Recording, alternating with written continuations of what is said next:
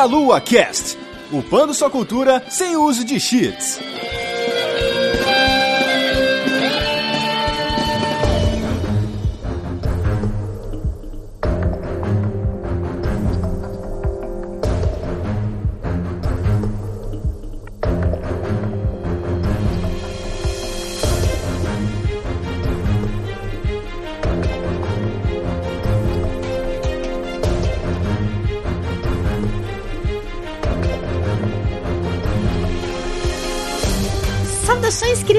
Ouvintes, começando mais um Meia Lua Cast. Aqui é a Vanessa Reis e eu estou com convidados especiais aqui, porque nós vamos falar de um assunto muito legal que nós contaremos daqui a pouquinho. Então, eu estou aqui com o Bruno Assis. E aí, gente, tudo bem? Prazer aqui. Muito obrigado, Vanessa, pelo convite. É nóis. Gabriel Semedo. Olá, gente. Muito prazer de poder estar participando desse podcast. E o Diego também está aqui com a gente. Fala pessoal, tudo bom? Começando aqui com as apresentações, Bruno, é, conta aí o que você faz na internet, tudo, o que, que você curte fazer, porque a gente vai falar de um assunto que é muito do seu interesse, então conta aí pro pessoal o que você faz na internet. Sim, é, no momento eu posto memes no Facebook, essa é a minha ocupação na internet, mas também às vezes, quando eu consigo um, um tempo real, assim, aí eu me dedico a criar vídeos lá pro meu canalzinho humilde só detonando, principalmente a gente coloca muito foco lá no, no Pokémon CG, que é um dos meus amorzinhos aí da vida. Gabriel Semedo, e você? O que, que você faz na internet? Cara, na internet em si, eu jogo bastante Pokémon TCG online, faz parte do meu treinamento para participar do, dos torneios oficiais. Escrevo bastante em um blog europeu de Pokémon, então muitos dos meus textos são publicados nesse blog. Escrevo para um blog brasileiro também chamado Liga Pokémon. Então, basicamente é isso. Eu faço alguns trabalhos, eu treino e, claro, me divirto na internet tem de tudo.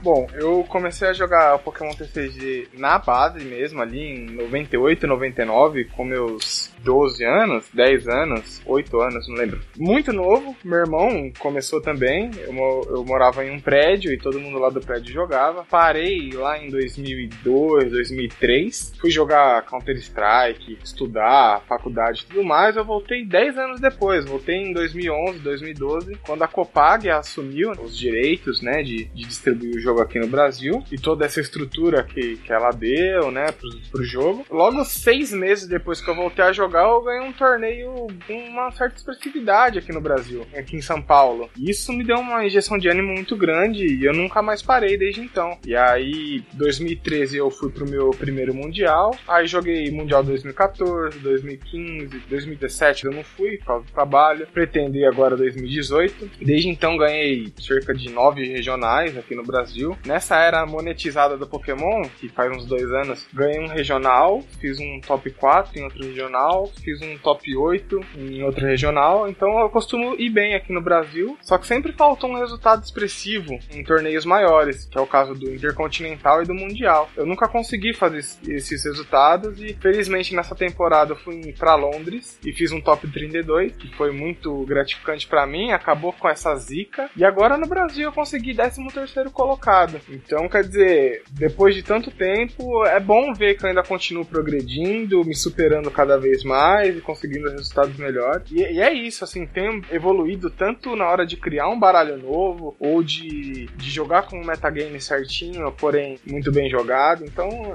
eu acredito que estou no caminho certo, assim, estou bem feliz com, com a minha posição atual no jogo. E por fim, o Diego também está aqui com a gente. Meu nome é Diego, muita gente pergunta como fala meu sobrenome, é Hatker, Diego Hatker. Tenho 22 anos uma pessoa normal, trabalho, estudo. Sobre o TCG, eu jogo aproximadamente 4 anos. Comecei na coleção Legendary Treasures, que foi uma coleção que nem foi pintada no Brasil, que era alguns reprints naquela época. Eu comecei a jogar no release e depois disso apaixonei pelo jogo e tô aí até hoje. Muito bem, então, feitas as devidas apresentações, como vocês perceberam, vamos falar de algo muito legal aqui, que é o Pokémon TCG, que eu particularmente não manjo muito, porque minha área é videogame, mas nós vamos falar das cartas Pokémon que existe há tantos anos aí. Mas antes, nós vamos para a nossa sessão de recados.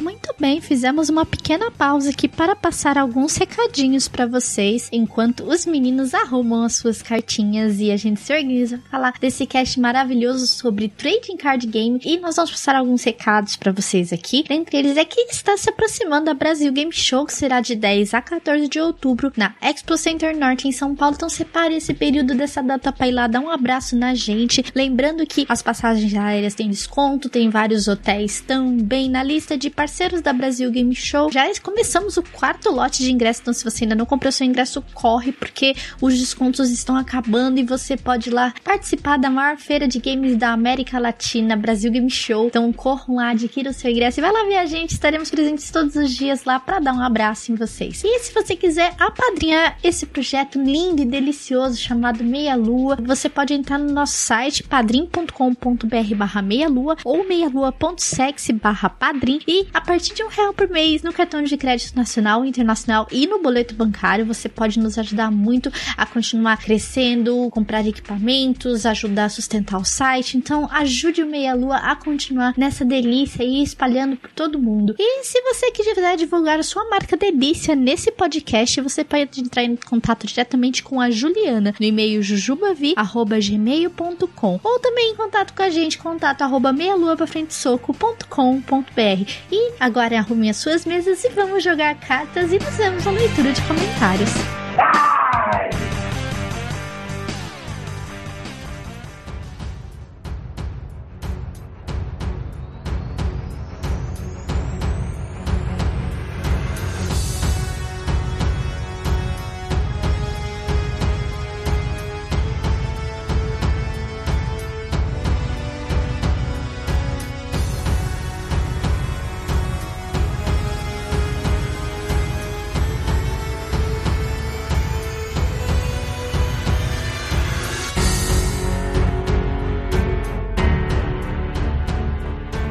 things aqui, vamos falar de Pokémon Trading Card Game, que é um jogo muito antigo, né, gente? Temos aí, contando já 20 anos praticamente de existência das nossas cartinhas Pokémon. Uhum. É, Foi criada em 1996, que inclusive é o mesmo ano do nascimento do Pokémon mesmo, né? Do jogo, né? A galera lá no Japão não perdeu tempo, né? Já, já tava na modinha as cartinhas ali, etc. Então, quando criou o jogo, já saiu, já lançaram logo a marca da- das cartas também por lá, né? Sim, ela foi distribuída pela Media Factory no Japão, né? Uhum, sim, sim. Depois, acho que em 99, né, se eu não me engano, ela vai para os Estados Unidos, na mão da Wizards of the Coast lá, que inclusive é a, a mesma galera do Magic. E depois de um tempo, ela também já, já leva um rodo ali da Pokémon Company e ela grita, é meu! É tudo meu! E aí... Pra variar, né? É. Quando nunca a Pokémon Company fala, tipo, isso é meu e você não vai levar. É, exato.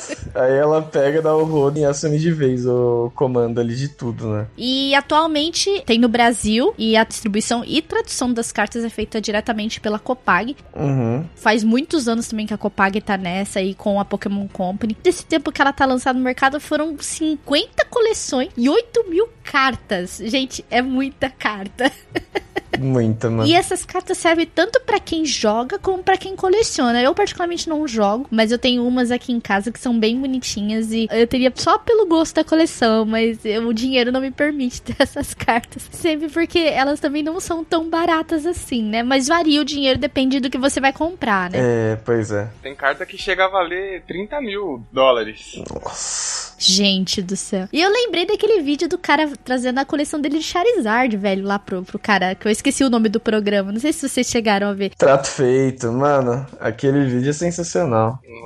E tinha não sei quantos tipos de Charizard lá. Tipo, o Charizard é meu Pokémon favorito, né? Desde criança, né? Uhum. E eu olhava, caraca, quanto Charizard! A coleção daquele cara ali é suprema, velho. Eu nem lembro no final quanto foi avaliada a coleção. Eu lembro que foi umas centeninhas de milhares de dólares ali. O Charizard, ele tem um valor, né? Assim, toda carta que sai do Charizard tem um valor diferenciado, ela tem uma procura maior. Exato. Não sei como é no, no VGC, né? Tem essa coleção de Pokémon ou não. Ah, o Charizard Shine. Não sei se tem isso, mas no card game, qualquer carta do Charizard, um pouquinho mais difícil de encontrar, ela já vale muito mais do que o normal. Aham. Não, no, no, no, VGC não tem isso, porque todo mundo tem Charizard, cara. É que o Charizard, eu acho que os mais raros são aqueles de evento, como a gente fala, né? Que eles são distribuídos pela própria Pokémon Company, quando vem com um movimento mais diferenciado que ele não aprende no game, por exemplo. É, eles lançaram recentemente distribuindo no Japão, que é o Shaimin, com o Celebrate. É um movimento que ele não aprende naturalmente, e aí a Pokémon Company tá, agora tá distribuindo ele com esse movimento. É, ele já fica raro. É, ele é raro. Ah, só que aí acaba rolando os hacks da vida e acaba chegando pra gente aqui, aqui por outras formas, né? Exatamente. Né? e a galera acaba pegando todo mundo, e então ninguém fica assim. É porque aqui no Brasil, é, como vocês aí no, no TCG, no VGC, tem coisas que não chegam pra gente aqui também, de Pokémon. Então, por exemplo, tá tendo distribuição esse ano de lendários e tudo mais, eles não chegam aqui, porque eles são distribuídos em lojas credenciadas, como por exemplo a GameStop. Uhum. Então a gente acaba ficando sem esses Pokémons aqui. E o TCG deve ser a mesma coisa, deve ter cartas que não são distribuídas aqui. Por exemplo, só tem nos Estados Unidos, eventualmente, não é? Sim, sim, com certeza. Acho que talvez na questão dos Estados Unidos e Brasil, aí o Semedo que tá mais por dentro aí do meta, ele pode falar melhor. Mas acho que entre Estados Unidos e Brasil tem coisa que se perde bastante, até porque a Copag ela tem um atraso ainda em relação a algumas coisas que ela traz pra gente. Mas acho que principalmente tem sempre um atraso e uma diferença enorme entre Japão e o resto do mundo. Sim. O Japão é meio que privilegiado, porque as coleções lá elas saem acho que um mês e meio antes de sair na América no geral, assim. E tem muitas cartas que tem versões promo também, que nem você falou de evento, que aí tem uma versão super um motherfucker brilhante lá que só tem no Japão, sabe? A gente não tem acesso a ela. Um exemplo assim recente, agora teve o Intercontinental, né, no final de semana passado, e uma das cartas que apareceu bastante é o Lucario GX. Essa carta ela não veio oficialmente pro Brasil, né? É verdade. Ela vem num, num produto específico do, dos Estados Unidos e por ela ser promocional, ela tem um tempo exato que são três sexta-feiras, né, algo em torno de 20 dias, uhum. e ela ficaria legalizada, não chegaria no Brasil a tempo. Então o único jeito de obter essa carta era por meio de importação ou jogadores e, e vendedores que trazem essa carta. Mas oficialmente no Brasil ela não, não chegou ainda, né? Uhum. Ela vem na coleção nova, essa Forbidden Light, que é a nova, né? Mas na época do Intercontinental não tinha. Então eles colocavam 65 reais, 70 reais pela carta, sendo que ela custava em torno de 10 dólares. Nossa, caraca. É. Rolou uma inflaçãozinha legal. É, a chance de ganhar um, um dinheirinho aí. Até menos. Eu não tenho ideia de quanto era nos Estados Unidos, mas era barato. Uhum. Entendi. E aí a gente tem os cards que eles têm vários níveis de raridade, mais ou menos oito por aí, né? Que é o, a comum. Você pega em vários decks que eu já vi, vários unboxing, então dá pra ver quando são comuns, porque aparece quase toda hora. É, sim. Tem aquele incomum, tem a rara, a rara holográfica, a X e a turbo, ultra rara e secreta. Quanto maior a raridade, maior a dificuldade de encontrar, certo? Correto. E isso é o que tá rolando no momento, né? Já tiveram outros tipos aí de cartas também. É, vale lembrar que no Pokémon, nem sempre uma carta cara, ela. Por exemplo, existe o Charizard e existe o Charizard Rainbow, que ele é mais caro, mas não muda, porque a, tanto o Charizard quanto o Charizard Rainbow, eles fazem as mesmas coisas, uhum. os textos são iguais, o que muda é apenas a raridade, uma edição de luxo e uma edição popular. Então no card game tem muito isso, né? Ah, uma carta custa 100 reais, mas na verdade a versão popular dela custa 2 reais, 3 reais. É, exato. Então tem muito disso. São alguns casos em que a carta realmente é cara, né? Por exemplo, o Lucario GX era a única versão disponível, então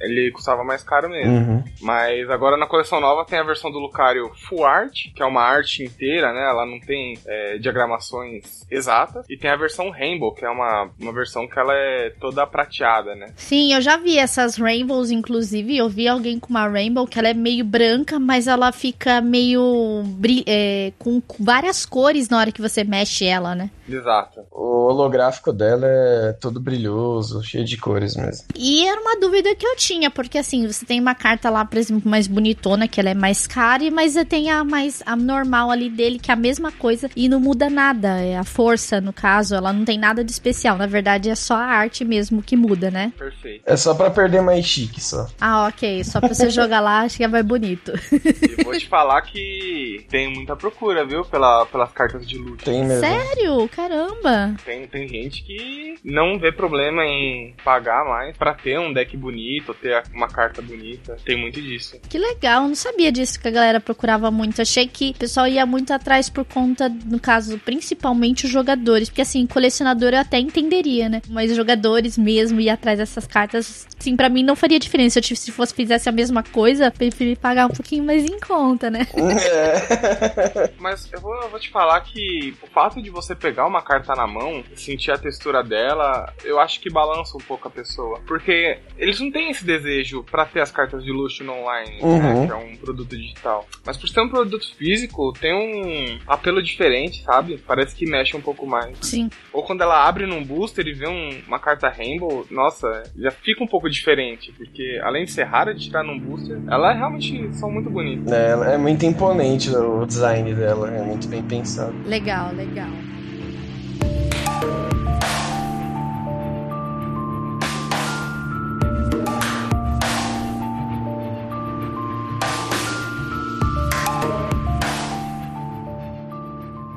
Enfim, agora nós vamos para uma outra parte que é explicar agora a estrutura das cartas. Elas têm um número, elas têm um escrito, que elas fazem alguma coisa. Como que funciona? É, primeiro a gente tem no lado esquerdo superior são Pokémon base, são estágio 1 ou estágio 2. Depois temos o nome do Pokémon, e em seguida temos o HP dele, que significa o quanto ele aguenta tomar de dano, né? Por exemplo, eu tô pegando aqui um Turtwig com duas energias em color, que são símbolos brancos, né? É uma espécie de estrela. Isso significa que você pode colocar qualquer energia. Existem as cartas de energia também, né? Uhum. carta de energia é uma carta, ela inteira, não tem escrito nenhum. Você co- coloca essa energia embaixo do Pokémon. Você pode colocar uma energia por turno. Basicamente, o HP é quanto você consegue é, tomar de ataque. Todo turno você pode dar um ataque, seu Pokémon pode dar um ataque, e nem sempre ele vai ser nocauteado. Às vezes você tem um Pokémon com 50 de, de HP, mas você tomou um dano de 40 de HP. Então, esse dano é simbolizado por um dado. Você coloca um dado nessa quatro pontos, né? Então,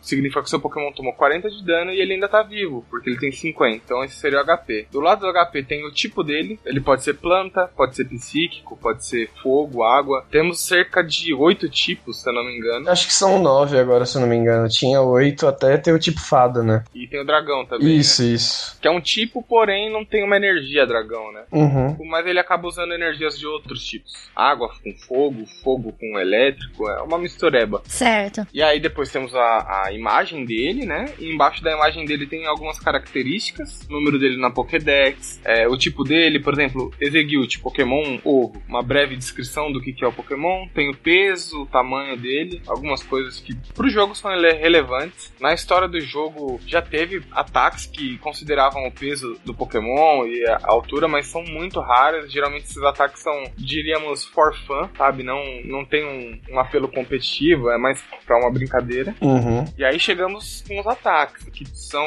designados com bolinhas, né? O custo deles. Tem ataques que vai de uma bolinha a quatro bolinhas, a cinco bolinhas, e essas bolinhas são diferentes. Por exemplo, se tiver o símbolo de planta, significa que ele necessita de uma energia de planta. E tem as bolinhas brancas. Essas bolinhas brancas significam que você pode colocar qualquer energia. Qualquer energia ele tá batendo. Isso é muito importante. Esses custos de energia são os que moldam o deck. Você consegue misturar tipos. Ah, fazer um deck de fogo com um deck de água. Se os custos de energia forem sinérgicos. Uhum. Diversos ataques com diversos valores e efeitos, né? Não, não vou falar aqui que são milhares e milhares. Embaixo temos a fraqueza do Pokémon. Assim como no videogame, a fraqueza é um fator determinante, né? É, é isso que constrói o metagame, né? De um pegar o outro, um vencer o outro. É a essência do Pokémon, né? Uhum. Blastoise pega o Charizard, Charizard pega o Venossauro, Venossauro pega o Blastoise, e não sei como é no videogame, mas imagino que seja igual, existe toda essa cadeia alimentar, né? Temos a fraqueza, é sempre vezes 2. Se o Pokémon tem uma fraqueza a fogo, então todo o seu dano vai ser multiplicado por 2. Se o seu Pokémon de planta bate 120 num Pokémon com fraqueza planta, então significa que ele vai bater 240. Hum.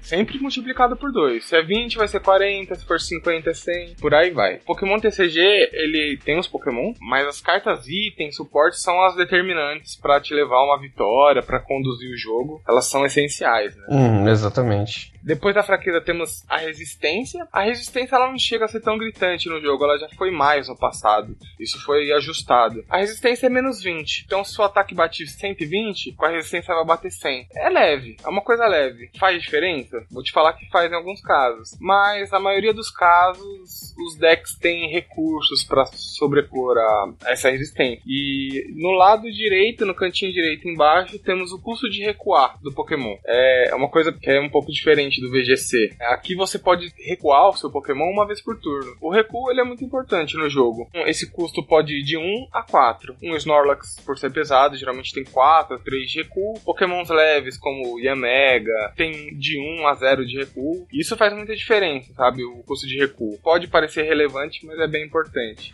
Uhum. E por fim temos o, o, número da coleção dele. Embaixo da fraqueza tem o ilustrador, geralmente algum japonês ou alguma agência japonesa que faz essas ilustrações. As ilustrações do, dos GX geralmente é uma agência 3D, Five Bang Graphics. Então elas acabam padronizando. Mas as cartas comuns são vários ilustradores. E essa é a graça do TCG, né? Tem Pokémon feito de massinha, Pokémon feito com aquarela, Pokémon feito num software 3D, Pokémon feito de artesanato lã. Então é a graça, né, do TCG. Você sempre pegar uma arte diferente, com métodos diferentes, materiais diferentes. Temos a coleção deles. Tem um símbolo pequeno, ele simboliza a coleção que ele é. Tô vendo aqui a coleção Trapisa. Ela é identificada por um triângulo estilizado e todas as outras coleções têm esse símbolo, que facilita na hora, né? Você vê o símbolo, você já sabe qual é a coleção. Ao lado da coleção, de que número que essa carta é. Por exemplo, Execute é a carta número 1 um da coleção Traprismo, né? E por aí vai. 2, 3 são é o número da coleção. Chegando no fim da coleção, tem as cartas especiais. Por exemplo, tem uma Lunala GX, que ela é uma carta de ouro, né? Ela é dourada, ela é texturizada, ela é super hiper rara de achar. Ela é número 172 barra 156. Ou seja, ela é uma carta extra da coleção, ela é secreta. Ela não faz parte do catálogo oficial. É uma carta bônus. Então tem muito isso no card game, né? Essas cartas secretas que não são catalogadas. Mas, graças à internet, a gente fica sabendo que existe. Né? É, exato. Por fim, tem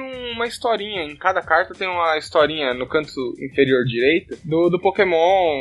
Umas duas linhas falando que é esse Pokémon, alguma curiosidade desse Pokémon, o que, que ele faz. É quase como uma descrição da Pokédex, né? Algo do tipo, assim. Perfeito. Sim, inclusive eu tô aqui com a carta do Mimikyu. E aqui no cantinho fala a descrição dele. Sua real aparência desconhecida. Um acadêmico que viu o que estava debaixo do seu pano entrou em pânico pelo terror e morreu de susto. Nossa. é, tem umas historinhas aí meio bizarras. Então, essa é a estrutura geral de uma carta TCG, que é o que o pessoal, assim, mais precisa, precisa saber, né? Questão de fraquezas e tudo mais. E é em cima disso que a pessoa, ela constrói o seu deck, né? Sim. E ela escolhe um Pokémon central, ou geralmente ela escolhe mais de um quando ela monta. E monta a estrutura em cima, por exemplo, eu tenho aqui um Blaziken, um Charizard e mais um, por exemplo. Eu monto uma estrutura para que esses três Pokémons possam ser beneficiados durante a partida conforme você jogando as cartas. Seria isso? Isso que você disse é um exemplo de um deck convencional. Obviamente que tem decks que usam apenas três Pokémons em um baralho de 30 cartas. Tem decks que usam 30 Pokémons. O jogo, ele, por estar né, no mercado há quase 20 anos, ou ele se desdobrou de várias formas, né? Mas sim, convencionalmente você pega uns 3, 4 Pokémons e bola uma ideia com ele. Na maioria dos casos é isso. E então nós temos essa estrutura e temos vários tipos de carta também, né? Uhum. A gente tem, a, no caso, as cartas Pokémon que ela é dividida em básico, estágio 1, estágio 2, Mega, EX e GX. A gente tem as cartas de energia. E aí a gente tem as outras cartas, que são as cartas de suporte, né? Que é de treinador e estádio. Seria isso? São cartas item, supporter, né? Ou apoiador, e cartas de estádio. Então essas três variantes. Isso. Tem o termo trainer, que são as cartas que não são de Pokémon nem de energia. Dentro do, do trainer, temos três é, ramificações, que é item, apoiador e estágio. Certo. Basicamente, pra galera que tá mais familiarizada aí com Yu-Gi-Oh! seria tipo carta mágica e carta armadilha, sabe? É mais ou menos um sistema igual a esse, assim. Não é a carta principal do seu deck, mas são as cartas que vão ali para compor todo e ajudar o seu deck a jogar melhor, ou, ou zoar o adversário, ou enfim, vai compor todo o resto da estratégia do deck. E cada uma também vem com a descrição certa dele, né? É, exato. Ah, e cada uma tem uma regra específica também, né? Por exemplo, a carta, cartas itens você pode jogar à vontade durante seu turno e tudo mais. É, as cartas de estádio, só uma pode valer por vez na mesa, e se você joga, ela vale tanto para você quanto pro seu oponente. Tem cartas até de estádio que tem duplo efeito, então dependendo pro lado que você virar, ela vai ter um efeito em cima de você e um, evento em cima, um efeito em cima do oponente, etc. Mas geralmente estádios são únicos com efeito, com o mesmo efeito valendo pros dois. E aí só pode jogar um por turno também. E aí se tem um na mesa, você não pode, tipo, sei lá, quero queimar uma carta da minha mão, não posso jogar um estádio igual, sabe? Só para queimar lá. Eu tenho que substituir ele por outro estádio, ou tenho que tirar aquele estádio de lá da mesa para depois descer um estádio igual que tava, por exemplo. E carta de apoiador, como seria, digamos, algo um pouco mais apelão, com efeito mais forte. Hoje em dia você só pode usar uma por turno, né? Uma carta de apoiador por turno, porque senão já. Enfim, o, o meta hoje em dia seria absurdo. Mas já teve tempos que não teve apoiador, então era tudo basicamente item, digamos assim, e você podia usar à vontade. Era essa regra de usar à vontade. Era na loucura. Olha, a grosso modo, na época da Wizards, poderíamos dizer que as cartas treinadoras eram hiper fortes e os Pokémons eram fracos. E hoje em dia, na, na era Nintendo, os Pokémon são super fortes e as treinadoras são mais fracas. Mas elas são muito fortes ainda. Aí, por exemplo, a gente tem um. Pelo menos quando, antes do IC eu tava recebendo as informações aí sobre as perspectivas da Pokémon Company em relação ao torneio, né? Ao internacional. E o pessoal tava falando muito da carta da Cynthia. Ela é uma carta de suporte treinadora. Por exemplo, pra que, que ela serve no caso? As cartas apoiadoras que é o caso da Cynthia. Assim, quando você vê apoiador, é porque na verdade seu baralho não vai rodar sem esse tipo de carta. Porque são as cartas que te permitem comprar cartas novas, são as cartas que permitem você fazer o seu setup, né? Fazer. preparar a sua mesa. Sem isso, você não consegue preparar a sua mesa direito em pouco tempo, sabe? Num jogo competitivo, dois, três turnos para montar seu jogo, assim, é o limite. Você tem que ser rápido, entendeu? Porque seu oponente vai ser rápido também. É um jogo que você precisa de rapidez. E as cartas apoiadoras é a forma de você acelerar seu jogo e ir construindo a sua mesa, fazendo suas evoluções, conectando suas energias, atrapalhando seu oponente nesse meio tempo. Você também não pode deixar ele ficar tranquilo e fazer o jogo dele, senão ele consegue ser mais agressivo que você. Tem todas essas coisas. Mas basicamente, apoiador significa apoio mesmo. Né? É ele que vai, esse tipo de carta que vai fazer você desenvolver seu jogo inteiro numa partida. A Cintia, ela embaralha sua mão e compra seis cartas. Então, ela vai dar sempre um leque de opções para você progredir no seu jogo. Por isso que ela é tão importante. Ela é uma carta necessária, é uma carta que vai em todo baralho.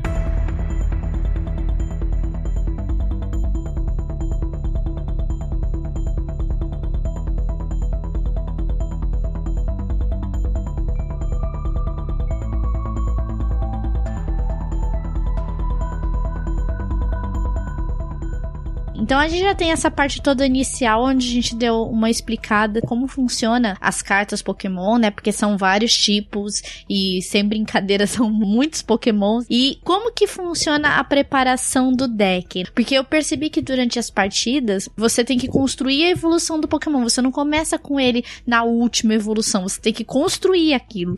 Então como que funciona a preparação do deck para que chegue nesse processo final de você poder é, disputar uma partida com alguém. Mundialmente, todo mundo estão testando as melhores cartas do jogo e se aprimorando cada vez mais ao longo dos torneios, começa a formar um, como posso dizer, um gabarito. Existe uma fórmula para você montar seu baralho e saber que a chance dele dar certo é muito grande. Então, por exemplo, todo baralho roda quatro cartas de Professor Sycamore, que é um apoiador no mesmo estilo da Cynthia, roda pelo menos duas cópias de Cynthia e por aí vai. Todos os baralhos têm uma estrutura e essa estrutura te permite, por meio de muitos testes do mundo inteiro, fazer seu jogo, elaborar seu jogo. Claro que todo treinador tem suas preferências pessoais seu próprio método de construir seu baralho, mas eu acredito que de modo geral todos os jogadores competitivos eles respeitam essa estrutura que vem sendo utilizada competitivamente e constroem seu baralho em cima de uma estrutura. Claro que tem baralhos com estruturas não convencionais. Há um monte de chamado deck builder né, no mundo competitivo que seriam na verdade os criadores de deck. Eles conseguem quebrar essa estrutura, trazer uma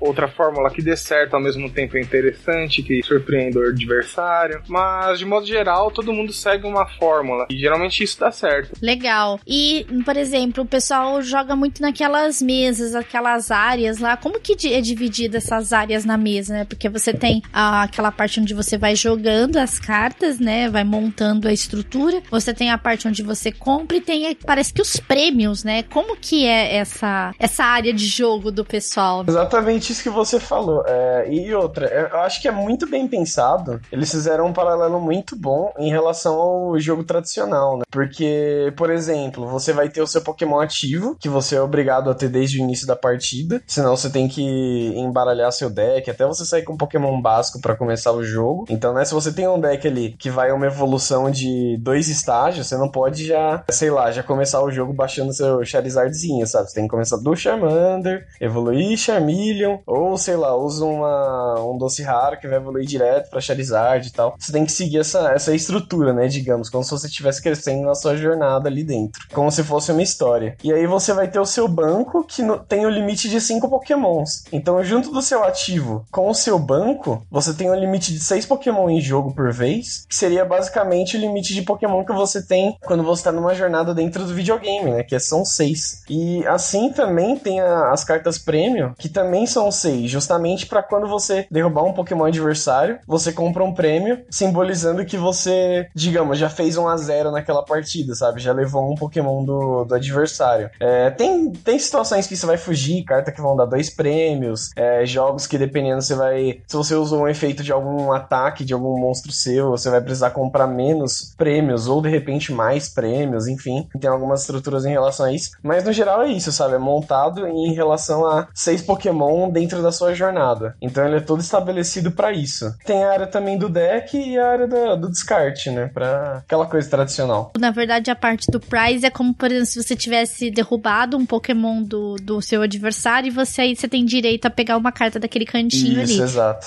A hora que você consegue pegar aqueles são seis, né? Prizes, né? Uhum. A hora que você consegue pegar os seis é a hora que você ganha a partida. Isso, é um dos métodos de ganhar a partida que tem no Pokémon CG, né? É, existem mais outros dois métodos de ganhar uma partida. Tem o, o método que é o método do decaute. Basicamente, se você não tiver mais cartas no deck para comprar carta, todo turno você tem que comprar uma carta. Se chegar no seu turno e você não tiver mais cartas para comprar, significa que você perdeu o jogo. Chama decaute. É, tem deck. E tem uma terceira forma, que é a menos convencional, mas acontece se o oponente não tem pokémons ativos, não tem mais nenhum pokémon para promover na posição de ativo. Se ele não tiver mais pokémon no campo, ele perde também. Legal, interessante. Mesmo que você, por exemplo, ainda tenha prizes ali para retirar, se no caso o seu oponente não tiver mais o, algum pokémon para poder jogar, aí você ganha a partida também. E aí, muitas vezes esse tipo de vitória vem logo nos primeiros minutos de jogo, porque às vezes o cara vem com, uma, com um Pokémon só na frente, aí usa um apoiador, por exemplo, uma Cynthia, embaralha a mão, compra seis, não veio básico, e seu oponente tem condição de nocautear no turno seguinte, então quer dizer, uma vitória em dois minutos. Uma partida que poderia durar meia hora acabou em dois minutos, porque ele não conseguiu nenhum outro básico. É, e, e, é sempre as mais frustrantes, né? Porque,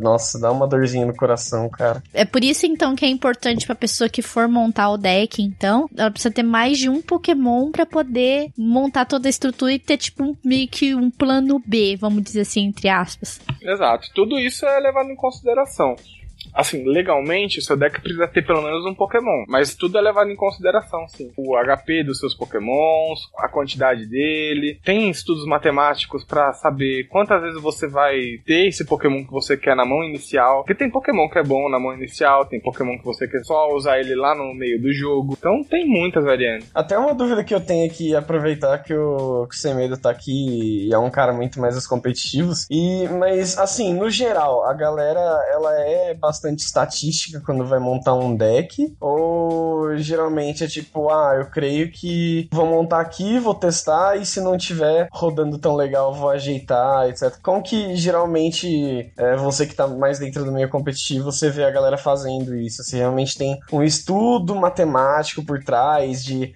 ah, tem tantas chances disso daqui aparecer em tal momento, ou se é tipo, ah, vamos ver, vamos ver como é que tá saindo isso daqui. Olha, existe sim muito estudo estudo matemático, né? Porque o Pokémon TCG, ele é basicamente um jogo de matemática, né? Tem, é muita conta envolvida, né? É um jogo de matemática. Então tem muito, muito estudante de matemática que faz faculdade e tudo mais. E eles gostam de fazer essas contas. Mas, cara, sinceramente, no fim das contas, você só vai saber se a quantidade tá correta se você jogar uns 10 jogos e tiver rolando certo. Porque se estiver rolando errado, não vai ter matemática nenhuma que vai te ajudar, Sim. A verdade é essa. Na prática, nua e crua, é essa. Você vai rodar, testar. Se te agradar, você vai seguir com a sua estratégia. Se não, você vai mudar. Quanto a essa questão de cálculo, é meio tenso até pra mim, porque eu não sou de exatas, eu sou de humanas, então eu ia ter problemas na hora de fazer cálculo. Às vezes, até quando a gente tá jogando o normal aqui do Pokémon no videogame, né? A gente joga, por exemplo, o single, né? X1, 6 contra 6, na verdade. Então, por exemplo, às vezes a gente vai, antes de atacar o oponente, a gente entra numa calculadora de dano.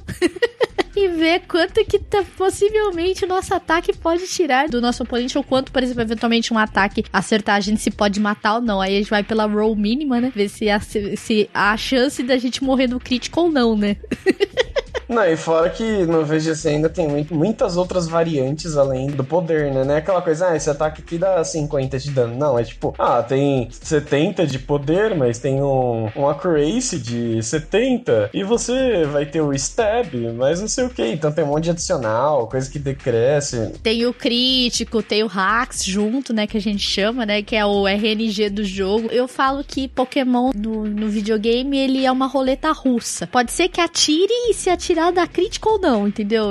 É sempre assim. É praticamente uma roleta russa. Se pode, ele pode acertar, pode errar. Se acertar, pode dar crítica ou não. Ou pode travar o inimigo, no caso, na final do, do VGC aí, que teve em São Paulo. Ou eu tinha até comentado com. Eh, eu virei pra um amigo meu que tava no meu. falei, cara, esse Iron Head vai doer na Fini, porque a Fini é do tipo fada que é fraca contra metal, né? Falei, cara, isso vai. E a... Só que a Fini, a Fini é um Pokémon mais robusto, né? Ela é bem gordinha. Aí, por exemplo, cara, se esse Iron Head vai vir. Vai doer na Fini, mas ela não vai morrer. Ela não vai morrer ainda. Ela vai, vai ficar com um pouco baixo, vida baixa, mas ela não vai morrer. E, cara, se não flinchar, pelo menos ela vira o, o, o dano de volta no, no Bisharp, né? Mesmo que não mate, talvez ela daria um dano. Aí ele deu Iron Head e flinchou, cara. Nossa. ela ficou travada. Eu não consigo movimentar. Com o flinch ele trava o Pokémon, né? Você não consegue dar um movimento, né? E o Iron Head ele tem essa, porce essa porcentagem de flinchar o Pokémon adversário, né? E isso contribui um pouco na hora de você tá jogando no videogame. Isso é bem diferente do que acontece nas cartas.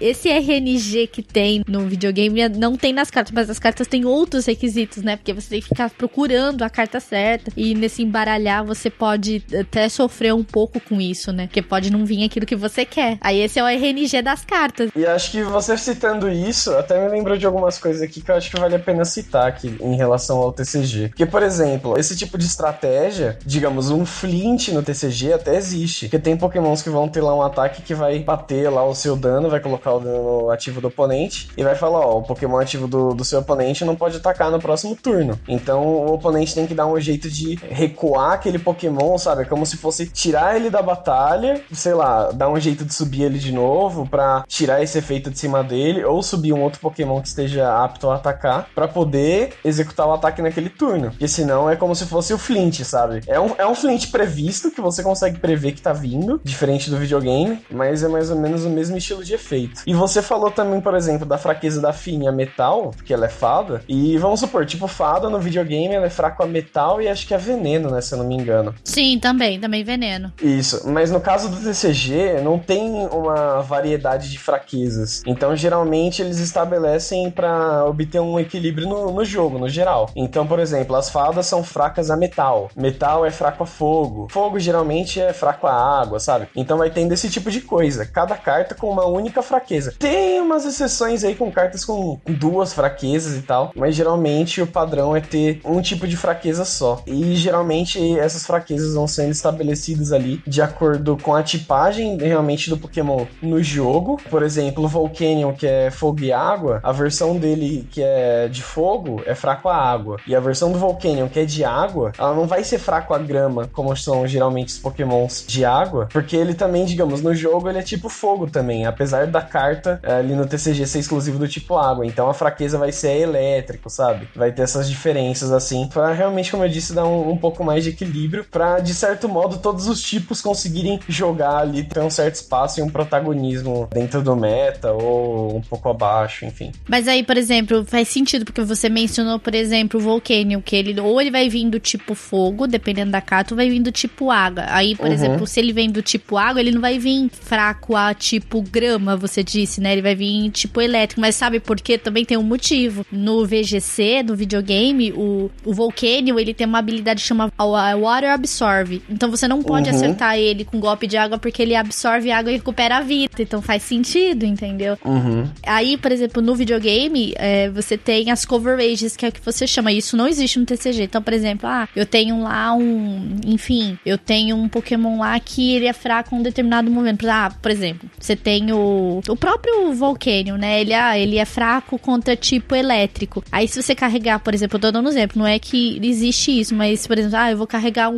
um Hidden Power Ground pra pegar os Pokémons elétricos que estão na minha frente. Então, por uhum. exemplo, eu posso acertar um Pokémon elétrico com o Hidden Power Ground que ele cai, que isso a gente chama de uma coverage pro, pro Pokémon pra ele não sofrer diretamente o ataque daquele Pokémon que ele seria fraco, entendeu? É, sim, sim.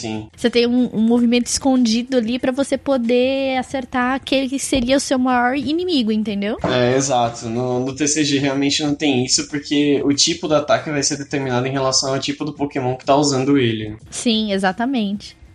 E os turnos da partida? Como que funciona as jogadas? Tipo, é um por vez? É por turno? Porque você vê todo mundo jogando carta quase ao mesmo tempo. Eu, eu olho assim, eu não entendendo nada que acontece. Porque a galera tá mexendo as cartas tudo tempo. Eu falei, gente, aqui não é por turno, é um de cada vez que faz? Como que funciona na hora? É, então, é por turno. Se eu estou no meu turno, você não pode fazer nenhuma ação. Tem card games que, que é interativo em todo momento, né? Por exemplo, no Magic, se você tá fazendo suas ações, eu posso bloquear elas com minhas cartas, eu posso interagir uhum. no seu turno. Yu-Gi-Oh! a mesma coisa. No Pokémon, não. No Pokémon você cruza os braços e espera. Você falou, né, que, que achou que, que os dois jogavam ao mesmo tempo. Exato. É, porque eu vejo todo mundo mexendo as cartas ao mesmo tempo, né? Eu tá olhando, fazendo alguma coisa assim. Então eu, na verdade, não achei que fosse por turno ou fosse uma forma de turno diferente, né? Entendi. É, muitos jogadores mexem as cartas, né? Porque tá nervoso, né? Começa a uhum. mexer com a própria mão, embaralhar a própria própria mão, mas é uma forma de, de liberar um pouco o nervosismo, né? Então, eu acho justo. De aliviar o estresse. Mas outras coisas também é, por exemplo, se eu uso uma carta de remover energia, eu tenho um item lá, remoção de energia, por exemplo, e removo uma energia sua, o jogador tem que, né, pegar e descartar e botar no próprio descarte. Então, é esse tipo de interação. O seu oponente mexendo no seu campo e você ajudando ele, de certa forma, a tirar as próprias cartas. Então, talvez seja por isso que você viu essa interação. Mas é o único tipo de interação. Ah, ou talvez é, quando você quer olhar o descarte do, do oponente para ter mais ou menos uma noção das chances que ele tem de repente de tirar uma carta que vai dar um counter na, na sua jogada. Então você vai pedir o, o descarte dele. Às vezes ele tá no turno dele tá executando lá pensando nas ações dele. E você pode muito bem falar: ah, licença aqui, Ivanes. Aí eu chego, pego seu descarte e começo a olhar enquanto você tá fazendo sua jogada, sabe? Isso daí é permitido também. Então acho que talvez essa essa, essa troca de passa carta pra cá, passa um montinho pra lá, faz isso, faz aquilo. É. Acho que realmente pode confundir quem é mais leigo no, no, no, jogo. Tipo eu, assim, né? Eu olho e falei, caramba, tá todo mundo mexendo ao mesmo tempo, aí eu fico confusa. é, aí aparece uma terceira mão do juiz, né? Aí pronto. Nossa. Eu já acho que tem que ter um, um certo bom senso, né? Na hora de olhar o descarte do oponente, olhar o próprio descarte. Porque às vezes tá no turno do oponente. O oponente tá usando uma carta como Ultra Ou tá pesquisando alguma coisa no deck. Se você usa, se você começa a mexer no próprio descarte, mexer no, cart, no descarte do oponente, além de desconcentrar o oponente, você dá margem para ele para ele pensar que você está roubando, uhum, ou pegando alguma sim. carta de lá. Então, eu, pessoalmente, quando o meu oponente está fazendo o turno dele, eu tento não me envolver, né? Fico quieto. E aí quando for meu turno, eu vou e pego o descarte dele, vejo o que eu quero ver. Que acho que é uma forma de ficar mais transparente o jogo pros dois, né? Uhum, sim sim, sem dúvida. Mas infelizmente é aquilo, né? Tipo, o jogo ele não, não prevê isso como obrigatório, né? Não, é não. mais de cada um mesmo. Exatamente. Tanto que tem uma carta que vai em todo deck que chama Professor Sycamore. Você descarta a mão e compra sete novas cartas. Então, quando você usa o Professor Sycamore, muitas vezes você deixa algumas cartas importantes para trás, né? Uhum. E aí o oponente vai meio que imediato e já pega a- o seu descarte para ver o que você descartou. É uma coisa que eu acho já um pouco deselegante, né? Porque eu pessoalmente espero o turno do cara acabar Uhum, sim. pra ver o descarte, porque acho melhor. É, sim, sim. Legal. E a última pergunta aqui pro pessoal, é que com certeza a galera deve saber, e eu tenho essa dúvida também, é como começar um deck sem gastar muito, assim, pra quem tá começando, sabe? Que quer investir num, num Pokémon TCG, tudo quer começar a jogar, mas não tem muito dinheiro pra investir, assim, e quer escolher as cartas certas pra começar certinho. Qual que é a dica pro- de vocês, jogadores? Ah, eu vou dar então minha opinião aqui de, de iniciante, porque até hoje eu ainda não consegui dinheiro o suficiente assim pra pra montar um deck, sabe? Eu ainda, ainda estou trabalhando nisso. E também tem uma questão de três em três meses tem coleção nova sendo lançada. Então, quando você vai se preparar pra montar algum tipo de deck, às vezes se você focar num, sei lá, vou quero focar agora num, num deck de, por exemplo,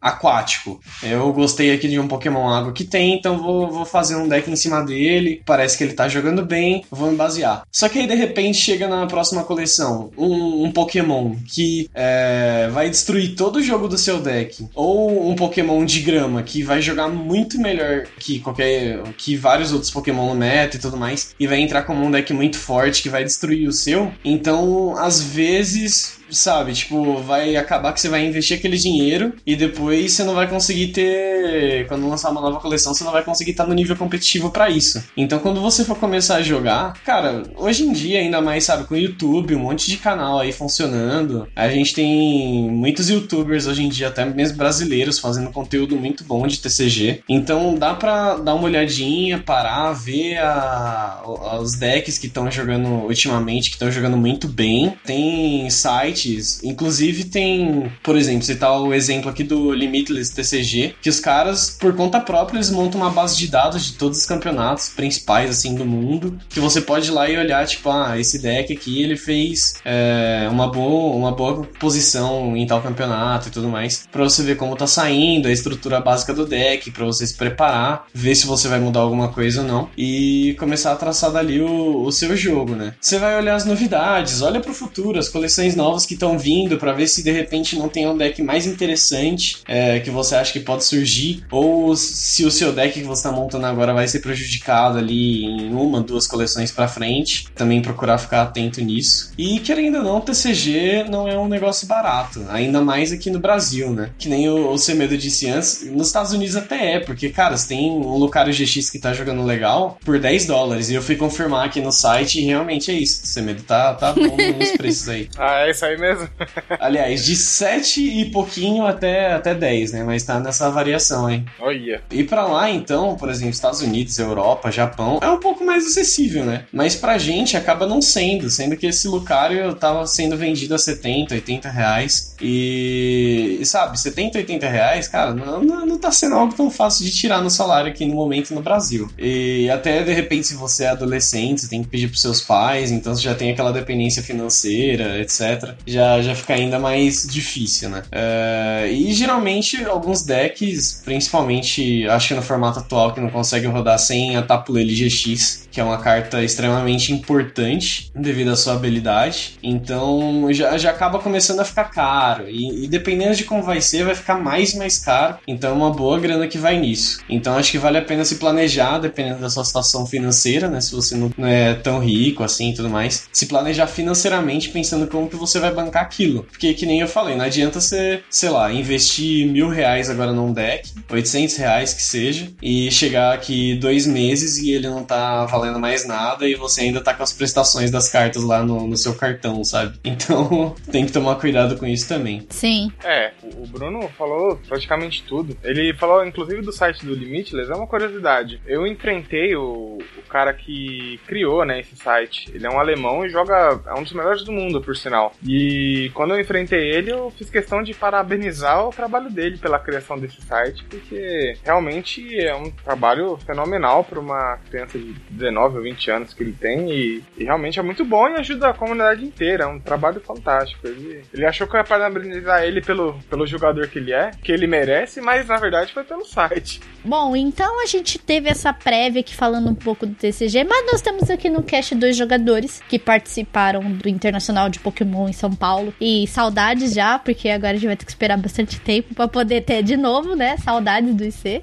já. E primeiro nós vamos conversar com o, o, o caso o Gabriel, para ele contar um pouco da experiência dele lá no IC, tudo, contar pra gente como é que foi jogar lá, se era a primeira vez ou se ele já tinha experiência nisso. Conta um pouco mais aí, Gabriel, como que foi. Claro, é, é o segundo IC que tá rolando no Brasil, né? E eu participei o ano passado. Não foi muito bem o ano passado e isso realmente martelou minha cabeça, porque eu queria ir bem, né, no meu país. É, é um sonho se realizando, sabia? Porque desde 2004 acontece o Mundial de Pokémon. E ele é sempre nos Estados Unidos, o Brasil sempre ficou de fora por muitos anos. O Brasil tá no TCG, ele, ele é muito emergente, né? Com a chegada da Copag e toda a estrutura que ela trouxe, o Brasil ganhou essa voz toda que tem no TCG hoje, mas é por muito investimento da Copag, um trabalho muito bom que eles vêm fazendo. Claro, tem erros, mas tem muitos acertos também, a gente só tem a agradecer. E, e essa era a segunda edição, queria ir bem, né? Ver os melhores do mundo aqui. Então comecei minha preparação há um mês atrás. E quando eu cheguei lá no, no Continental, eu joguei com deck de Zoroark GX e goleiro só pode GX. Eu comecei o torneio com duas derrotas. Mais um empate ou mais uma derrota, eu tava fora do torneio. E eu já tava me sentindo muito mal, porque treinei tanto. Eu achei que eu tava muito bem e comecei o torneio com duas derrotas. Já sabia que eu ia ficar chorando na cama por um bom tempo. Mas aconteceu que eu resolvi abstrair essas duas derrotas e consegui sete vitórias seguidas. Olha aí. Na sequência. E me classifiquei pro, pro top 32, que é onde os 32 melhores do mundo jogam mais um dia. E aí no dia 2 eu não consegui me classificar pros 8 melhores, mas eu consegui ficar entre os 16 melhores. Que para mim já é uma conquista incrível. Era um resultado que eu perseguia. Top 8, top 4, final, de repente ser campeão. Obviamente que eu adoraria, né? Eu treinei para de fato, se eu chegasse numa posição dessa, eu estar preparado. Mas o top 16 foi genial, eu tô muito feliz com isso. E, e a premiação foi muito boa, né? Foram mil dólares pro top 16 e foi muito legal. Já saiu com uma grana boa de lá, hein? Já, não, e tem um ranking, né? Latino-americano. Eu tô entre os oito melhores desse ranking. E agora, com esse resultado super bom, eu me mantive. E agora eu vou jogar no Chile, eu vou jogar na América do Norte e vou jogar no Rio de Janeiro no mês que vem. Então eu tenho mais esses três torneios para me manter entre os oito melhores. E se eu me mantiver entre os oito melhores, eu, eu vou jogar o Mundial de Pokémon, com passagem e hospedagem pagas. Então eu tô aí na luta. Então, se você conseguir manter sua posição, você vai estar com sua entrada garantida no Mundial com tudo pago pela Pokémon Company. Exatamente. Olha que legal. E deixa eu perguntar, é uma curiosidade que eu tenho: quantos que a Pokémon Company seleciona quando vai fazer é, essas, no caso, essas seleções da galera que ganha, tudo que você. Se você se manter no top 8, você vai. E esses geralmente são os 8 melhores, são 16 melhores. Como que é feita essa seleção da Pokémon Company? Tá. É, cada continente tem seu próprio ranking. A Europa são os 22 melhores. No Brasil são os 8 melhores. Aliás, na América Latina são os 8 melhores. Uhum. Que são Argentina, Brasil, México. Agora tem o Equador, tem outros países também. Mas é, o Chile. Então, Chile, Argentina, Brasil e México são os quatro Uhum. principais. As potências. São as potências, exatamente. Para jogar um intercontinental, a Pokémon premia os 16 melhores com uma ajuda de custo de mil dólares. Então, por exemplo, aqui no Brasil, eu fiz o check-in, então eles pagam mil dólares para eu disputar esse torneio. Se eu for jogar o intercontinental da Oceania, eles me dão uma ajuda de mil dólares se eu tiver entre os top 16. Se eu tiver entre os top 4, ganha passagem e hospedagem gratuita, entendeu? No caso, atualmente temos três brasileiros nesse top 4 e um mexicano. E agora, pro Mundial, são os oito melhores ganham passagem e hospedagem, que essa é minha briga. E que agora o Diego, com o título dele, ele, ele também entra nessa briga dos oito melhores. Então acredito que ele também vai brigar nesses últimos três torneios. Legal, muito bom. Isso que é importante, que tipo, e eu acho assim que independentemente de, de quem for, né, que haja uma representatividade brasileira lá, né? No caso no TCG, né, para poder representar bem o Brasil, jogar bem lá e tá representando o país lá, né, nesse mundial, né, que pra gente é muito importante, né? Sim, sim. Com certeza. Antes da Copag chegar, era era muito raro a gente ver algum brasileiro nas primeiras mesas ou num top 32 né? O único que conseguiu fazer isso foi o Gustavo Ada no Mundial de 2011. Ele venceu na categoria Júnior Mundial. E esse foi o único lampejo brasileiro desde então. E aí, aos poucos, a gente já começou a, a colocar gente nas primeiras uhum, colocações, né? O resultado do Diego é, assim, é a prova de que o jogo realmente evoluiu e hoje em dia os brasileiros conseguem competir de igual para igual contra qualquer um do mundo. Que legal, quero que um dia no VGC isso aconteça, viu? É meu sonho sonho. É, no VGC tá, tá difícil. VGC tá um pouco difícil. Que eu até falei pro pessoal, não é por falta de. Não é por falta do jogo nem nada, mas assim, o VGC demorou mais para chegar aqui. Então a gente tem aí o pessoal que joga muito pela Smoggle e não valoriza o VGC, né? E eu tava até conversando com algumas pessoas, poxa, um negócio que vale dinheiro, a galera não tem interesse, cara. E às vezes até a justificativa até meio banal. Ah, é muito ruim de jogar double. Mas, poxa, meu, você vai, você vai trocar um doubles para você poder aprender e estudar, que ganha dinheiro para jogar um single que não vai te pagar nada.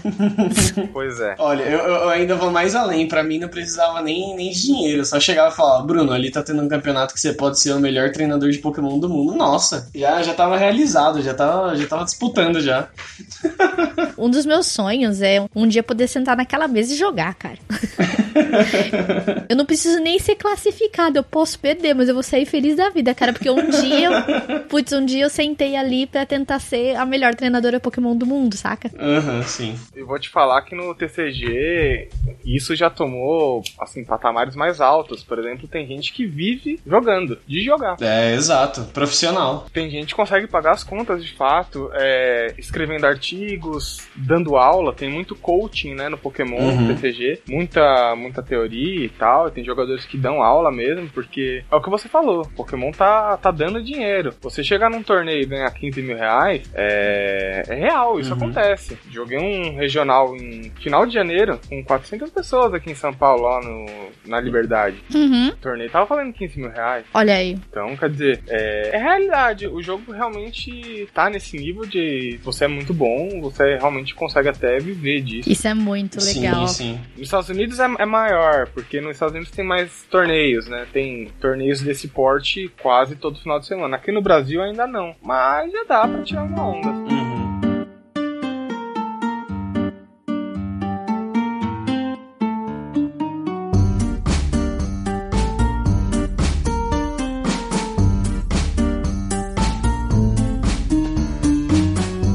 Queria fazer algumas perguntas para o Diego sobre a participação dele lá no IC.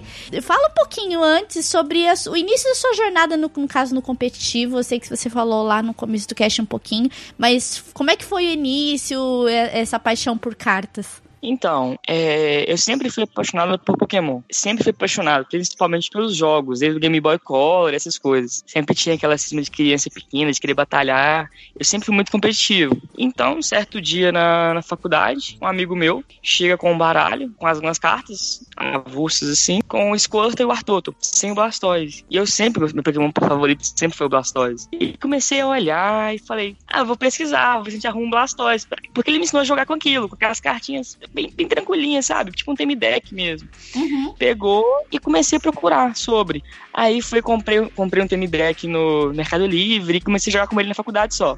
E ainda com aquela cisma, né? Não, tem vergonha de jogar Pokémon. Só jogava na sala que não tinha ninguém, essas coisas. Aí encontrei no Facebook um grupo do pessoal de BH que jogava. E falei, chamei meu amigo e falei, vamos lá. Aí cheguei nesse lugar, tinha aproximadamente umas oito pessoas jogando, era no McDonald's, na parte de alimentação do McDonald's. Cheguei, me apresentei, cumprimentei o pessoal, o pessoal, gente finíssima, educação sempre, e começaram a me contar do jogo. Eu tive uma reação que eu acho que todo iniciante tem, que foi daquela assustada, com o preço das cartas, falar com o pessoal, pessoal viajar para jogar Pokémon. Quando começaram a me falar isso, eu falei, tá, mas eles falaram, não, você pode jogar só por diversão, que é bem tranquilo, não tem custo quase nenhum, é bem barato. Aí eu falei, não, é esse que eu quero. Aí comecei a jogar com eles, aí teve o pré-release da coleção Legendary Treasures, que eu realmente comecei a jogar, só que eu não consigo jogar um jogo com Pokémon sem ter aquela competitividade. Então foi aí que eu me apaixonei pelo jogo, comecei a jogar e logo depois, como fiz minha primeira viagem pro Rio de Janeiro, pro regional, que não era da expressão que é hoje os regionais de hoje.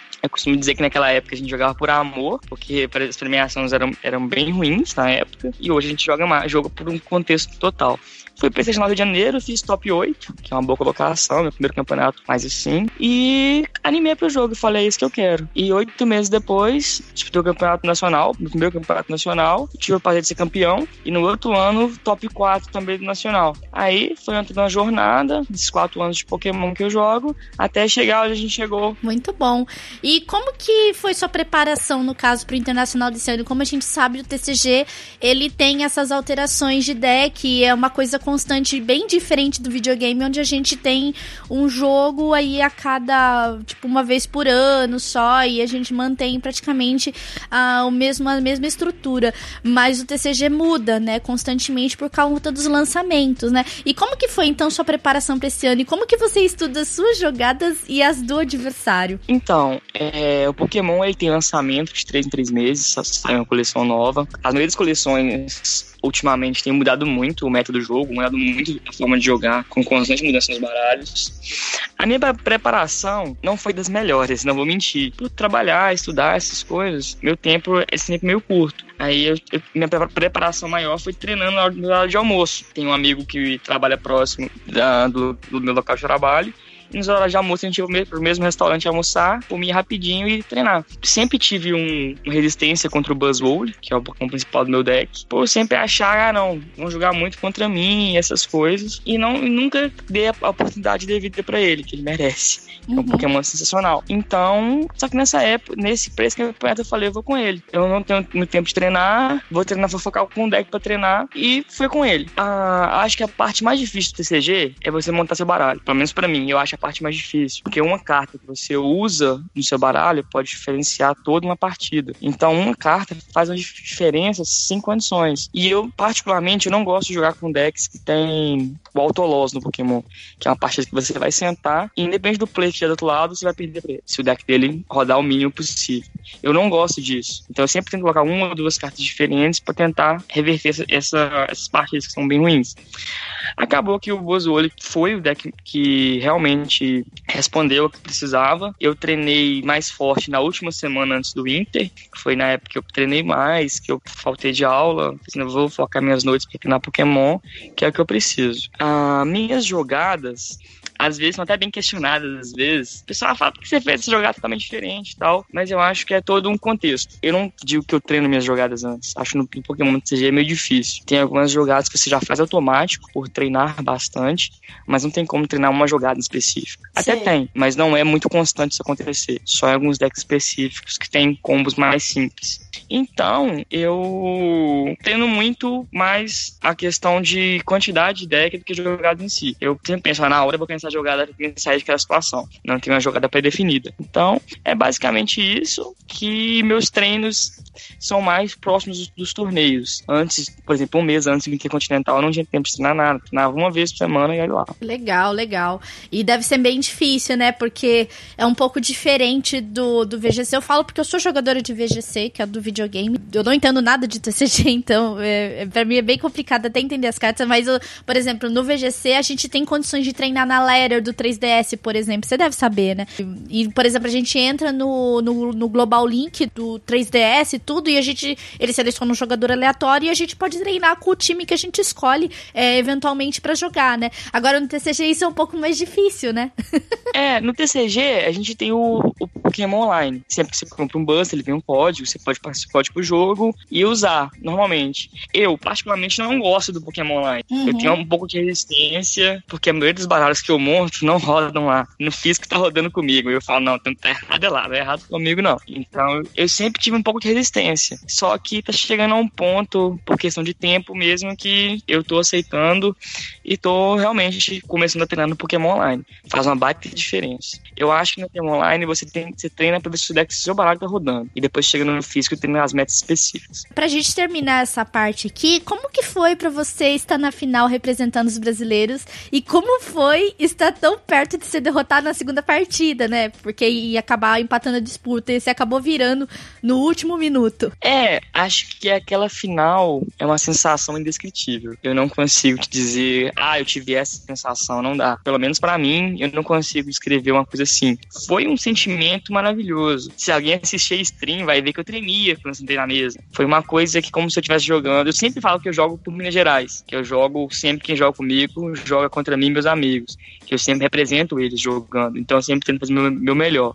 Mas naquele momento, eu sentia que eu não representava só a mim e meus amigos, mas toda a nação, todo o Brasil. Por o Brasil não ter um campeão intercontinental na Master ainda, que é a minha, minha categoria, eu sentia todo aquele peso. Foi um peso muito grande, como se eu tivesse responsável por todas as expectativas. Sempre que você passava perto de alguém, a pessoa virava, ah, vai ganhar amanhã, hein, boa sorte e tal. Aí sempre, eu sempre absorvo um pouco daquilo, daquele bom sentimento da pessoa, ela querer que você ganhe. Eu sempre falo, pô, eu vou jogar, ele falar porque a pessoa, pô, eu ganhei, tá vendo? Foi só por mim, não, foi por todo mundo. Aquela partida foi uma coisa sensacional. Eu tive uma, uma predicção da jogada dele. Usei um ataque do Bozoli que talvez muita gente não entendeu, mas foi todo. Na minha cabeça fazia sentido agora, aquela hora. Hoje nem tanto, mas naquela hora fazia muito sentido para mim. E ele teve uma resposta sensacional. Me colocou numa situação que ou eu ganharia ou eu perderia naquele momento, no próximo turno. Aí, graças a Deus, deu tudo certo. E que muita gente. O que muita gente esquece é que ele precisava de uma carta pra fazer aquela jogada toda. Ele usou a Cintia, que é uma carta que embala a mão e compra seis, e veio a carta. Eu comprei, eu além da minha carta do turno, eu comprei cinco com a habilidade do Octillery, mais as duas do N. Ou seja, eu comprei mais cartas do que ele pra vir a carta que eu precisava. Só que todo mundo só lembra da minha parte que foi sorte, entendeu? Foi uma sensação indescritível. Quando veio a carta que eu precisava, eu falei, tô sensação de dever cumprido. Fiz o que eu tinha que fazer. Foi muito legal essa sensação pra gente também, né? Porque a gente tá acompanhando e eu sou apaixonada por Pokémon,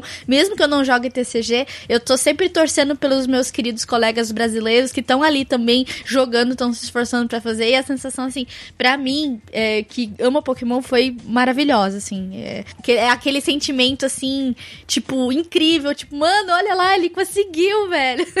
Não, eu, eu arrepiei todo. Quando eu dei, eu usei o N, que é a carta que embala minha mão e compra quantidade de prizes, que é a carta dos prêmios que falta, uhum. eu só iria comprar duas cartas. Eu só tinha uma carta no meu baralho que poderia me fazer ganhar, que era o Lican Rock. Quando eu dei o N, eu ouvi a torcida gritando: Lican Rock, Lican Rock, Lican Rock. Naquele momento eu arrepiei arrepiei, comecei a arrepiar e falei, meu Deus, vai vir, vai vir, o povo tá gritando, eu quero. E eu não cheguei até aqui à toa, não. Era o momento da sorte de campeão, porque hoje em dia não tem como ser campeão sem estar com a sorte do seu lado. E foi aquele momento com o povo gritando que eu falei, vai vir. E a primeira carta que eu viro era a que eu precisava. Era aquela carta. Cara, que incrível, muito bom mesmo.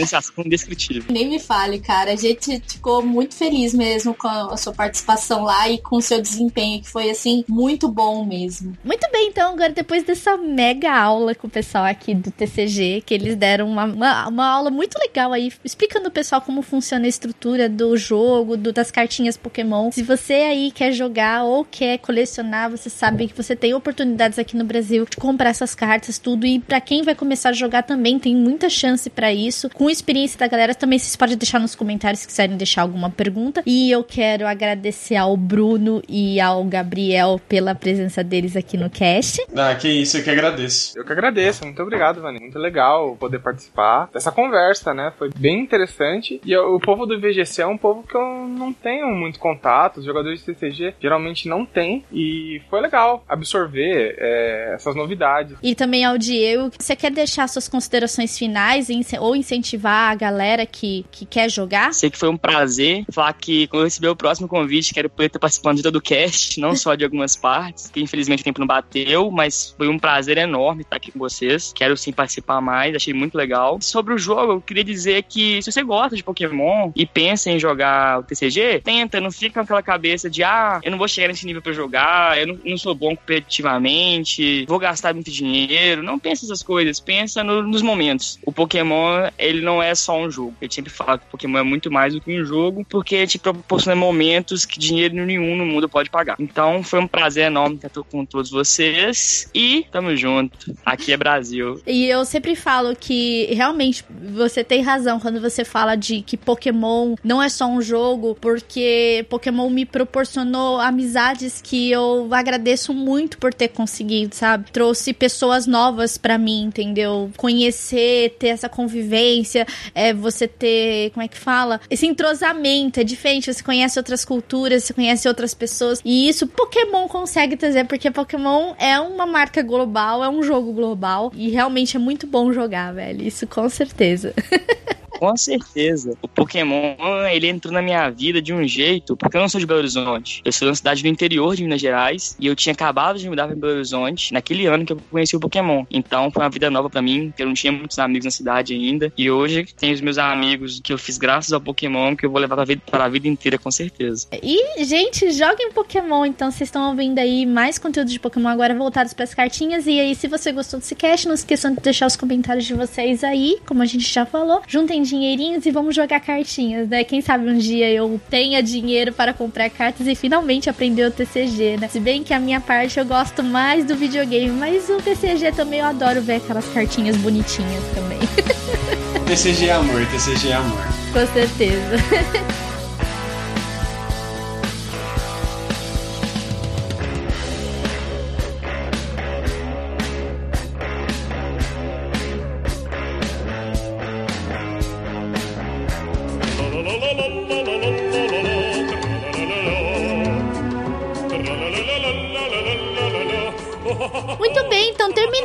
nosso podcast aqui sobre Trade Card Game ou TCG, como vocês preferirem. E vocês puderam aprender um pouco mais sobre cartinhas. E eu estou aqui novamente com o Manuel. E aí, meus caros? É uma delícia poder ler seus comentários novamente. Nós vamos ler os comentários do cast passado, que foi sobre será que existem zumbis? E foi muito legal, porque a gente pôde aprender que a questão, né, de zumbis está muito além do que a gente pensa nos videogames, que eles realmente existem, né, Manuel? Sim, sim. Não da maneira como aparece nos games, né, e nos filmes de terror, mas existem. Sim, exatamente. E então nós vamos ler os comentários do cast passado. E eu vou começar aqui, Manuel, pelo comentário do Darley Santos. Ele disse o seguinte: Por um momento pensei, esse é o Meia Lua ou SciCast? é, porque pegou bastante coisa científica, né? Falou um pouco de biologia para poder aprofundar nessa questão, né? Às vezes nos encabulamos com certas coisas nos jogos de videogame ou nos filmes, como as criaturas de ficção científica ou survivor horror. Mas aí a realidade acaba se provando uma inspiração aterradora. Antes de criticar aqueles zumbis de Resident Evil que continuam andando e atacando mesmo sem a cabeça, é bom dar uma olhada na natureza para ter certeza se realmente não tem respaldo. Essas criaturas são escabrosas da vida real mesmo, sim. Inclusive, é, aquele, aquele fungo que existe, né?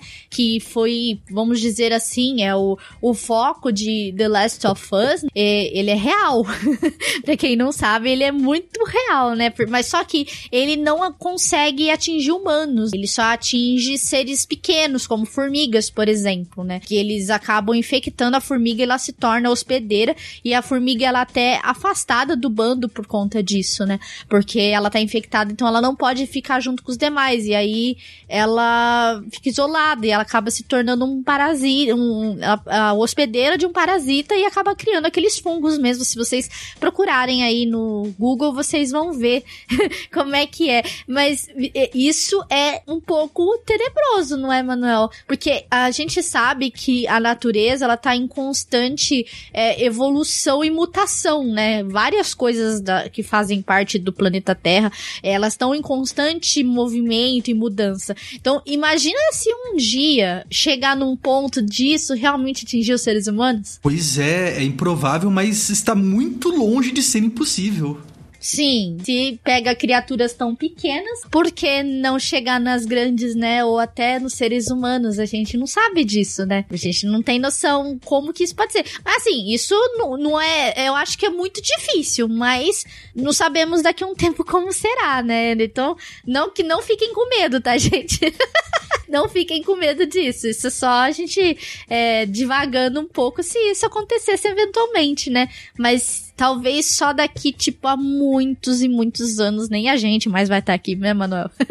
Nossa, eu assim espero. Eu prefiro que a Terra acabe antes que, sei lá, nós tenhamos uma infecção zumbi de verdade. É, então, eu prefiro também que o planeta acabe. Ou que pelo menos todo mundo é, saia vivo daqui, pelo menos pra um outro lugar, né? Ah, mas nesse sentido a gente pode ficar tranquilo, né? Porque pelo menos o que dizem os cientistas é que se acontecesse realmente uma infecção zumbi, diferente do que acontece em Walking Dead e Alures, é, nós poderíamos conseguir conter ela muito rapidamente. Ainda mais com os meios de comunicação que nós temos atualmente, né? Que são ultra mega rápidos, como a internet, né? E telefones via satélite. Sim, exato.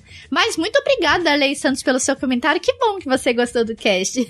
e um grande abraço para você na delícia, cara. E agora nós vamos ler aqui o comentário do o Tô Desistindo, que é o Banana, né? Ele diz: Toda vez que fala ou entra em contato com a Juliana pelo Jujubave, eu imagino uma pessoa super séria, focada, que sabe tudo sobre propaganda, mas nunca me vem à cabeça a Jujuba do Missangas. Primeiro episódio que me deu nojo de ouvir. Parabéns, não é qualquer assunto que me dá nojo. Ah, nego, sente nojinho de coisas nojentas, mas nenhum banana aguenta coisas mais nojentas que parasitas. Ô louco. E ele até continua aqui também, né? Compartilhei no grupo da faculdade, vai que alguém se interessa. E o nome John parece mais puxado pro britânico francês. Então, gente, eu entrei no vídeo da baioneta, que lembra que eu falei que eu ia ver? Então, eu entrei no vídeo da baioneta pra ouvir o nome, a pronúncia do, do nome dela, da, da, da coadjuvante, da baioneta, e é John mesmo. É John. É assim a pronúncia do nome dela. É, você vê logo nos primeiros minutos da história da baioneta no 2, que ela, a hora que ela tá conversando com ela e você vê a baioneta falando John. É assim que se fala. Não é Jane, não é Jeanne, não é Jeanne. É John. Olha, mas, mas, se os colegas da área aí de letras e, e, afins falaram que ele tem um sotaque mais puxado pro britânico e francês, né? Pro europeu, então tô bem na fita, hein? Só de ouvido. Quanto ao nojo, eu pelo menos já assisti muitos filmes e séries tipo B de terror na minha vida. Logo, eu posso não estar imune a sustos, mas pelo menos eu não sinto é, nenhuma versão assim quando eu vejo sangue, órgãos e outras coisas nojentas. Acho que a única coisa, assim, que, é, que me dá nojo é mais o cheiro das coisas. Então, por exemplo, o cheiro de vômito, por exemplo. Eu tenho nojo. Tipo, na hora meu cérebro dá uma revirada, assim, sabe? Meu estômago vira na hora o cheiro, mas de ver, assim, se eu não estiver sentindo o cheiro, pra mim é de boa. É, mas é, você, eu senti o cheiro, acaba comigo. Ou seja, se o cinema começar a evoluir pro 5D, 6D, coisas da vida e começar a ter cheiro, vai ter filmes que você vai ter que evitar, então. Eu vou ter que evitar. Porque até desde criança, eu até. Até hoje eu tenho esse problema. É, cheiro de diesel queimado me dá muito, muito enjoo mesmo. Tipo, eu passo muito mal. Eu, minha mãe falou quando eu era criança e às vezes pegava, colocava no carro para viajar. A hora que passava do lado de um caminhão e, e vinha aquele, aquela fumaça, né, de diesel queimado, minha mãe já virava pra trás e tava verde já, de, passando mal já.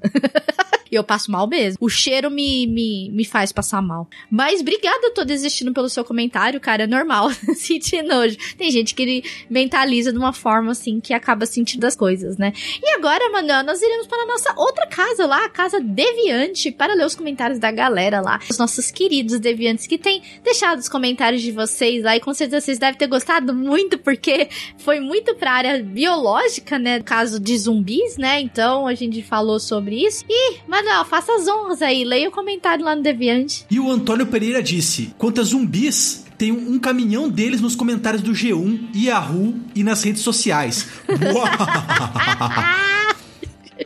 Realmente, tem uns zumbis que aprenderam a digitar, velho. Eu concordo plenamente com ele. Há pessoas que falam sem nem ao menos refletir. Inclusive, eu tinha um professor de filosofia chamado João Teixeira, que ele estudava um pensador chamado David Chalmers, que esse pensador se indagava sobre a existência de zumbis de verdade. No caso, os zumbis do Chalmers eram parecidos com o que o nosso amigo aí Antônio Pereira estava se referindo, que são pessoas que apesar de terem todas as características e comportamento de um ser humano, seriam desprovidos de consciência e de qualia. E daí, se zumbis realmente existem, eu mesmo, por exemplo, poderia ser um zumbi e não saber, afinal de contas. Eu não seria capaz de refletir. Enfim, zumbis não sabem que são zumbis. Eles também acham que são conscientes e é impossível um zumbi descobrir que é um zumbi. Enfim, interessante, Faz não? sentido, porque é uma pessoa que está viva que não poderia estar viva, né? É, pois é, que é uma pessoa que parece quase um comportamento meio que de animal, né? Ela só age e reage, né? Ela não para pra pensar no que ela tá fazendo e por que ela tá fazendo. Ela reage é, a um impulso do corpo de querer se alimentar de algo, mas ela só vai atrás daquilo. Ela não pensa na- nas consequências do que ela vai fazer, entendeu? Pois é, e questão de comentários é aquela pessoa que só pensa em defender o seu ponto, né? Ela não quer o ponto do outro. E se discordar, ela já apela já pra agressividade. É verdade. Exatamente. Não sejam assim, amiguinhos.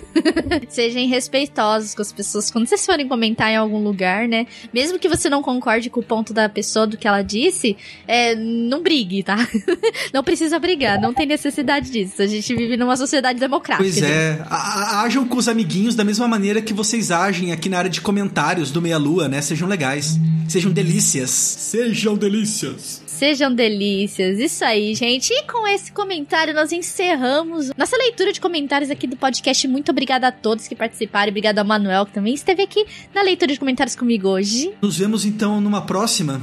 Sim, e, gente, não se esqueçam de nos seguir nas nossas redes sociais, que estão todos na descrição desse cast. Nosso Twitter, nosso Facebook, nosso Instagram. Não se esqueça de se inscrever no nosso canal de vídeos, nosso canal de lives, vídeos e lives toda semana aí. Lives na quinta e sexta-feira pra vocês aí. Entre nos nossos grupos do Facebook pra saber das nossas agendas. Muito obrigada a todos. Que a delícia vos acompanhe. Um grande beijo pra vocês e nos vemos no próximo cast. Falou!